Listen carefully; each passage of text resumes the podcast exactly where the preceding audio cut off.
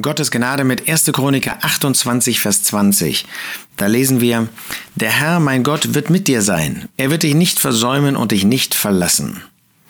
Wir haben es hier mit den sozusagen Abschiedsworten von David zu tun. Er führt seinen Sohn Salomo in das Amt des Königs ein. David sprach zu seinem Sohn Salomo, sei stark und mutig und handle.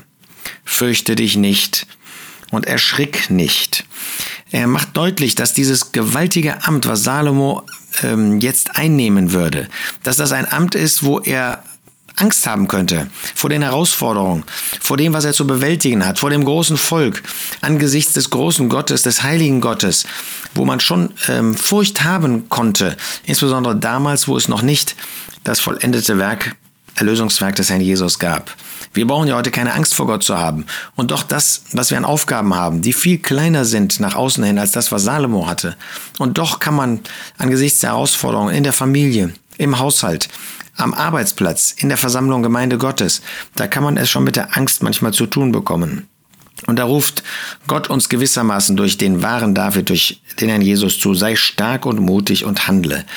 Tu dies, das Werk, das der Herr dir übertragen hat, das Werk, das er dir gegeben hat. Jeder von uns hat einen Dienst und du darfst den Dienst ausführen, den der Herr Jesus dir gegeben hat. Erschrick nicht, sei nicht ängstlich im Blick auf das, was zu tun ist, denn der Herr, mein Gott, wird mit dir sein. Er ist auch mit uns, er ist auch mit dir. Der Herr, der Gott, der Gott des Himmels, der über allem steht, der Allmächtige, der dein Vater ist, für uns der Vater in Christus ist. Er wird mit dir sein. Er wird dich nicht im Stich lassen. Er wird dich nicht versäumen und dich nicht verlassen. Wunderbare Aussage, wunderbare Zusage, die wir immer wieder in Gottes Wort finden. Und die gilt auch dir, die gilt auch mir. Er wird uns nicht versäumen und uns nicht verlassen. Er wird an deiner Seite stehen. Er wird dir die Kraft geben, die du brauchst.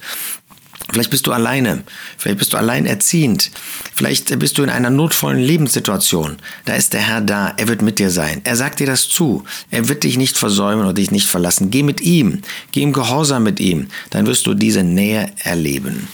Der Herr, mein Gott, wird mit dir sein. Er wird dich nicht versäumen und dich nicht verlassen.